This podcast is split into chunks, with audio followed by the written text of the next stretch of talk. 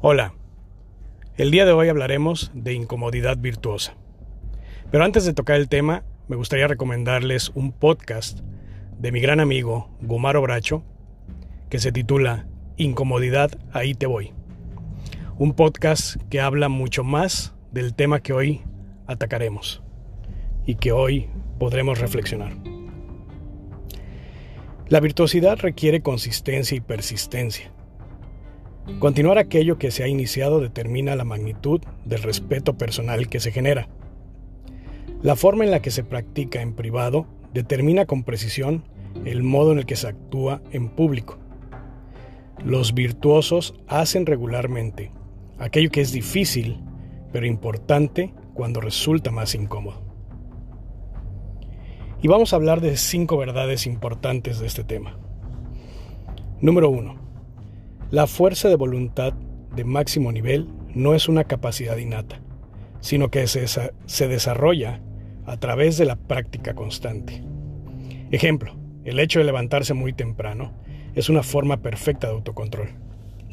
Número 2. La disciplina personal es un músculo. Cuanto más se ejercita, más se fortalece. Número 3. Como otros músculos, la fuerza de voluntad se debilita al fatigarte. Su recuperación es, pues, absolutamente necesaria para la expresión del virtuosismo. Número 4. La implementación satisfactoria de cualquier hábito de gran nivel sigue un patrón de cuatro partes que permite automatizar la rutina. Para que los resultados perduren, este patrón debe seguirse de forma explícita, el cual veremos más adelante. Número 5. El incremento del autocontrol en un área aumenta el, autocontrol en las restantes.